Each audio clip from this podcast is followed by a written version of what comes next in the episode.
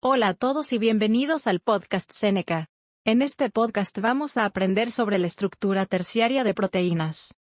El polipéptido secundario se pliega aún más para formar una cadena polipeptídica tridimensional terciaria. Los grupos R. Los grupos R son las cadenas laterales de los aminoácidos.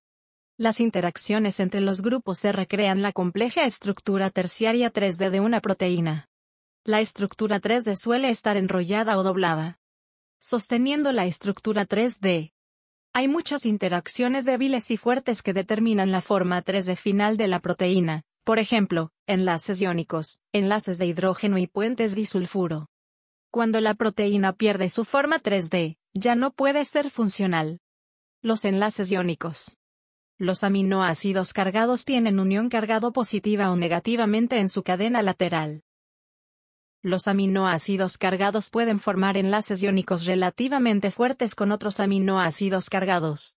Los enlaces iónicos entre aminoácidos son bastante raros. Los puentes de disulfuro. Los puentes disulfuro también se conocen como enlaces SS o enlaces disulfuro. Estos son enlaces covalentes establecidos dentro de proteínas que contienen aminoácidos de cisteína, cis. Los enlaces de hidrógeno. Los enlaces de hidrógeno también se forman entre los aminoácidos. Los enlaces de hidrógeno son relativamente débiles, pero cuando hay muchos, aumenta la estabilidad general de la estructura terciaria.